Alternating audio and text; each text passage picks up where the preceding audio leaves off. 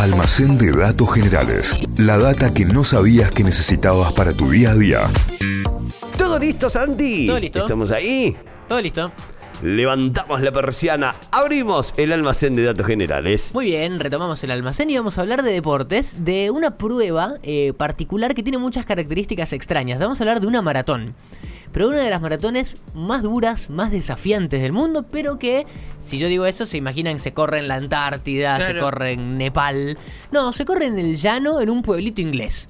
¿Qué onda con esto? Vamos a hablar de una maratón que se llama The Tunnel Ultra o el, el Túnel Ultra, que es una carrera de 200 millas, es decir, 320 kilómetros aproximadamente, en total y completa oscuridad. ¿Qué onda con esto? Te contamos de dónde surge y cómo es la idea y si te pinta correrla, porque se corre este año, se corre todos los años. Resulta que hay un ex corredor británico que se llama Mark Cockbain, que nació en 1972, que es maratonista, ultramaratonista, esas maratones que son mucho más largas. Empezó a correr en 1997, completó más de 300 carreras y después se tuvo que retirar por una lesión que tuvo en una rodilla en el año 2011. Así que se retiró y cuando dejó de correr, dejó la actividad, empezó a organizar sus propias competencias, sus propias eh, maratones, pero siempre buscando que tengan un plus, que tengan algo distinto, lo que él mismo llama el factor X, algo raro para las maratones. Sí. Así que organizó, por ejemplo, una carrera que se llamaba Chained o encadenado, en donde los participantes tenían que correr encadenados 24 horas. O sea, dos participantes encadenados con otro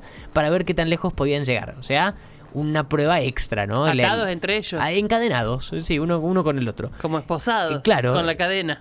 Claro, y así iban corriendo los dos por 24 horas. Eh, o otra que se llamaba Fallout, que tenía como una especie de niebla con obstáculos, una carrera ahí que él le metía distintas eh, cosas para ir entorpeciendo la, la- la carrera. Pero bueno, resulta que hace relativamente poco, en el 2018, Mark, este corredor, este ex corredor, se entera que hay una ciudad al oeste de Londres, cerca de Bristol, que se llama Bath, como baño en inglés, un nombre raro.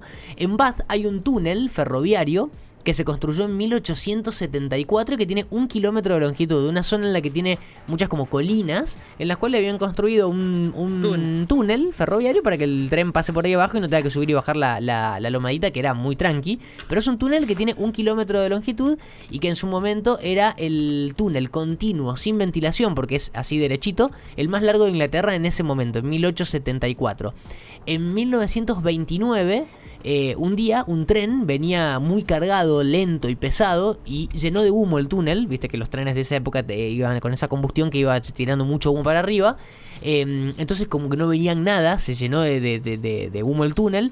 No calcularon bien a la salida el tema de la velocidad y cuando salieron del túnel venían demasiado rápido, no pudieron frenar y se chocaron contra la estación. Un accidente muy grave en ese año, en 1929, en donde hasta se, se murió por el choque el maquinista del tren. Así que en ese momento se clausuró el túnel. En 1929 se cerró y quedó abandonado por años, años y años, hasta el 2008. O sea, casi 100 años estuvo abandonado el túnel, cuando la- el, municipio de, de esta ciudad de Bath lo arregla, lo recupera, lo pintó.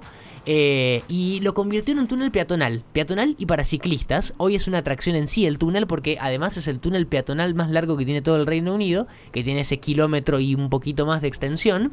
Pero es un túnel en el que, como decíamos recién, es eh, completo, no tiene ningún tipo de ventilación ni nada, pero es muy angostito porque en su época era para que solo pase una vía de tren. Claro. Y es una curvaturita así chiquitita para que solamente pase la vía. Ahora tiene como una delimitación al medio para que sea carril de ida y vuelta, pero para ciclistas y peatones. Nada más no entra un auto adentro, adentro del túnel. Entonces, bueno, volvemos a Mark Cockbain, el, ex corredor. Se entera de la existencia de este túnel eh, después de la recuperación del municipio de Bath y se le ocurre hacer una ultramaratón, una carrera ahí. Pide los permisos, se los dan y en el 2019 se corre la primera maratón que le ponen de Tunnel Ultra. No se jugó mucho con el nombre, pero se corre ahí en el tunnel. Hasta acá parece una, una historia de una carrera más, pero tiene sus particularidades, porque es una ultramaratón de 200 millas. Esa es como la categoría que tiene que tener de distancia para que se la llame ultramaratón, o sea, 320 kilómetros si lo convertimos, que se corre en un túnel de ese un poquito más de un kilómetro, pero que tenés que completar 200 vueltas al túnel ida y vuelta.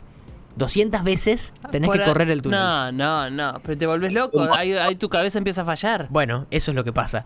Y lo loco es, que. eh, Santi es los que corrían adentro de la casa en pandemia, digamos. ¿Te acordás Claro, que corrían claro, tal cual. Pero acá es un túnel que tiene un kilómetro de longitud que tenés que correr, llegás hasta la punta y volvés. Y así 200 veces. No, no. Lo loco es que la carrera termina durando, o sea, el- el- la regla de la carrera es que tenés que completar esas 200 vueltas en menos de 55 horas. O sea, más de dos días. Eh, ese es el límite, obviamente tiene horas nocturnas porque son dos días, y en las horas nocturnas se corre en absoluta oscuridad, no hay luz, no le permiten tener iluminación a los corredores. La propia página web del evento describe la carrera, pone así como una prueba de resistencia extrema y privación sensorial, porque eso es lo que termina pasando. La- las reglas dicen que entre las 11 de la noche y las 5 de la mañana, o sea, toda esa cantidad de horas, 6 horas, corres en oscuridad total en línea recta. Eh, imagínense estar, cerrar los ojos y correr en línea recta, en la que sabes que no te vas a chocar con nada, porque el, el túnel es recto y tiene un kilómetro, y recién cuando salís al exterior volvés a ver algo. Ves Claro. solamente el final del túnel, pero por un kilómetro eh, no ves nada. En el resto de las horas del día hay una iluminación, pero muy tenue, una iluminación como en el techo del túnel. Hay videos en YouTube de corredores que hicieron la carrera y posta la iluminación en esas horas del día es muy baja, o sea que te terminás desacostumbrando a la luz en la cantidad de tiempo y el resto, esa, esa cantidad de horas desde las 11 de la noche hasta las 6, hasta las 5 de la mañana es oscuridad completa. Dentro del túnel hay como una división que decíamos recién que crea los dos carriles, uno para ir y otro para volver, para no chocarte de frente con los que vuelven porque no ves nada, pero básicamente es eso. La gente que la corrió describió esa sensación de, de correr en, en- en- en la oscuridad como una película de terror. La organización, como decíamos recién, no te permite llevar luz propia, una linternita o algo de eso. No te permite llevar auriculares, ninguna forma de comunicarte con nadie. Cuando te anotás, te dan un chaleco refractario, o sea, para, para la luz, eh, un silbato y nada más. Hay una mesita que está en las dos, en los dos extremos del túnel, que hay como alguien sentado de asistencia, un baño químico en una de las dos puntas y nada más. La carrera es súper austera, así también se define, pero es súper exigente también. eh, y hay un cono en la punta del, del túnel que lo, lo rodeas y empezás otra vez la, la vuelta. Busqué un montón de declaraciones de los corredores que explican lo que se siente correr por horas en línea recta y en oscuridad y están como extrañas, porque uno dice, por ejemplo, no tiene sentido. Todo es un gran desafío mental enorme. Esto lo dice Andy Patterson, que corrió la carrera. Incluso dice la línea de salida es extraña, y aquí explican cómo largan, porque en todas las maratones, cuando suena el, el sonido, el disparo de, de la largada, salen todos juntos. Y Claro. Después se va haciendo como el pelotón. Acá no, acá largan uno atrás del otro, como, como los primes De del uno. rally. Van largando a uno, porque básicamente no entrarían de ancho, sería toda la gente que se anota, porque el túnel es refinito, y después dura 55 horas la carrera, así que ahí se van, se van desprendiendo. Eh, y después hablan de la casi tortura que es correr en la oscuridad total. Por ejemplo, eh, todos los cuerpos humanos estamos condicionados por la luz del día. Es una carrera estándar. Cuando sale el sol te sientes genial. En el túnel no tienes referencia. Siempre es de noche, dice uno por acá. Mantenerse despierto se convirtió en una gran batalla. Porque hay gente incluso que son 55 horas, no puedes correr dos días seguidos sin parar, así que pueden descansar. El tema es que tienen que después completarlo en 55 horas a las 200 vueltas. Hay algunos que duermen siestas adentro del túnel donde pueden en un costado, otros que duermen en, los, en, los, en las puntas. Es como muy extremo todo. Y después otra cosa en la que coincidieron los corredores es que muchos terminaban teniendo alucinaciones por la privación sensorial, por el ahí. Veían cosas. Y, por ejemplo, decía uno, vi una familia de muñecos de nieve que me perseguían. Una babosa enorme. Pensé que estaba al borde de un acantilado, dice otro, corriendo. Veía monstruos anaranjados que se mantuvieron flotando hacia mí desde la oscuridad. Otro dice, veía escaleras, estaba caminando sobre un piso de vidrio, no podía escapar. Eh, y otro cuenta que las alucinaciones le siguieron por un día más después de la carrera. Eh, No, tocados de la cabeza. Quedaron posta. tocaditos. Estaba convencido de que había un invernadero de, de vidrio con flores adentro. O sea, la cabeza les empieza a jugar cualquier cosa porque son horas en correr en la oscuridad total. Pero posta necesitas 55 horas para hacer 200 vueltas. Bueno, y ahí es lo que viene ahora de, de- en cuanto a los datos, porque tiene es la- una de las maratones con tasa de abandono más alta del mundo, es hiper desafiante. Eh, la carrera del año pasado, la, el que la ganó hizo un tiempo de 49 horas 28 minutos, o sea que cerquita de las 55. Eh, en, la primera, Claro. en la primera edición se anotaron 30 corredores, la terminaron dos, nada más. Dos corredores terminaron la- la- las 200 vueltas. El año pasado ya un poquito más, la terminaron 13, pero son muy poquitos los que se anotan y menos todavía los que las terminan. Si quieren correrla, si alguien está escuchando del otro lado y le dejá, pinta dejá, correrla, Santi, gracias. yo no estoy entrenado, si no iría. Pero la carrera de este año es el 31 de marzo, o sea que son tres días después del 31 de marzo. Cuesta eh, 250 libras la inscripción, son más o menos como 100 mil pesos argentinos la, la entrada.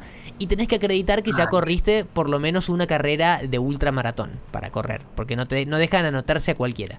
Eh, se pueden anotar ahí por la página web. De hecho, tiene una, una web muy divertida en la que pueden entrar a ver de, de, mm, distintas eh, comentarios de, de, los corredores de otras ediciones y demás. Pero tiene poquitas ediciones. Arrancó en el 2019.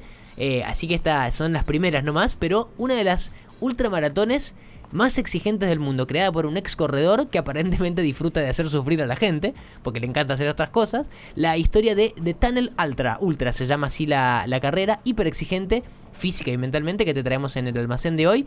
Vayan a buscar videitos en YouTube porque hay un montón y van a entender realmente lo que les decía porque es difícil imaginarse correr 55 horas en oscuridad total. Bueno, eso pasa en esta carrera. Almacén de datos generales. La data que no sabías que necesitabas para tu día a día. Inventos, curiosidades de la historia, estudios increíbles de la ciencia, lugares raros del mundo y un montón de locuras más. Todo eso podés conseguir en el almacén de datos generales de Santi Miranda.